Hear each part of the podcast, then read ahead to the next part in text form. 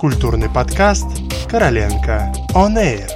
Подкаст о литературе, кино, музыке и театре. Всем привет! Вы слушаете подкаст «Короленко On Air». Меня зовут Виктор Балашов, и сегодня мы вновь отправляемся в путешествие по выставочным залам и посетим здание Новой Третьяковки с выставкой Генрих Семирадский по примеру богов. Данная выставка продлится до 3 июля – она посвящена искусству позднего академизма. В ее фокусе – гордость и слава Императорской академии художеств. Безусловная звезда этого направления – Генрих Ипполитович Семирадский. На выставке представлено всего около 100 экспонатов. Среди них 50 работ Генриха Семирадского, а также ряд произведений мастеров его круга из российских и зарубежных собраний – Генрих Ипполитович Семирадский – крупнейший мастер европейского академизма, фигура международного масштаба. Поляк по происхождению, учившийся в Харькове и Петербурге, большую часть активной творческой жизни проведший в Италии. Он принадлежит теперь как русской, так и польской культуре, но более всего – миру европейского неоклассицизма. Его называли последним классиком искусства XIX столетия – но этот классик жил и творил в эпоху главенства реализма.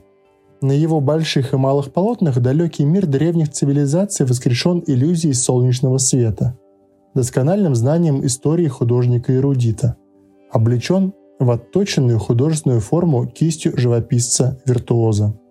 Осязаемый, чувственный, красочный образ античности, созданный Семирадским, стал своего рода эталоном в последней трети XIX столетия – его картины служили источником для литературных произведений из античной жизни. Осязаемый, чувственный, красочный образ античности, созданный Семирадским, стал своего рода эталоном в последней трети XIX столетия. Его картины служили источником для литературных произведений из античной жизни и кинофильмов. Планеризм пейзажа Семирадского и иллюзионистическая достоверность предметов призваны были убедить зрителя в том, что античность не золотой сон, пригрезившийся человечеству, а быль. Вот они, античные девы в светлых туниках, отдыхают в тени олив в жаркий полдень, играют в кости или слушают песню невольницы, ласкают детей, несут на голове амфоры с водой или вином, в то время как солнце просвечивает сквозь листву. Кружевная тень ложится на мрамор скамейкой фонтанов, кое-где загораясь яркими желтыми бликами – Ветер шевелит кроны деревьев. Влажная дымка окутывает контуры гор и сапфировую воду залива. Идиллические сюжеты соседствуют с драматическими. В духе времени античность предстает у Семирадского в противопоставлении двух начал – солнечного аполлонического и ночного дионисийского – Произведения Семирадского и мастеров его круга в пространстве экспозиции вступают в диалог с работами художников конца 20-го, начала 21-го столетия. Произведениями авторов Новой Академии Тимура Новикова, меланхоличными руинами Валерия Кошлякова, серии фотографий Тимофея Парщикова «Times New Roman».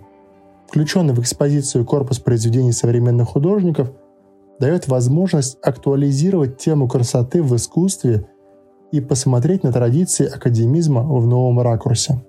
Экспозицию дополняют античные вазы из собрания Государственного музея изобразительных искусств имени Пушкина, аналогичные тем, которые были в личной коллекции Семирадского и изображены на его холстах, а также фрагменты античной скульптуры. Данную выставку можно посетить по Пушкинской карте. Если вы заинтересовались, не упустите возможность. Ну а на сегодня все. Слушайте наш подкаст, посещайте хорошие выставки и до новых встреч!